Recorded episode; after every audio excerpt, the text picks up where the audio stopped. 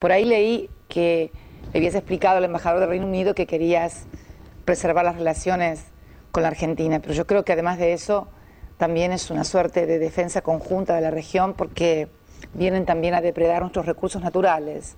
Hoy puede ser el petróleo, mañana puede ser la pesca, hoy es Argentina y mañana puede ser Uruguay o cualquier otro país de la América del Sur cuando a ellos allá arriba les falte algo.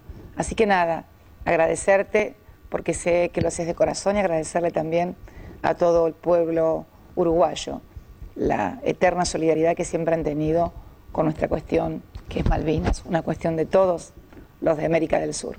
Gracias.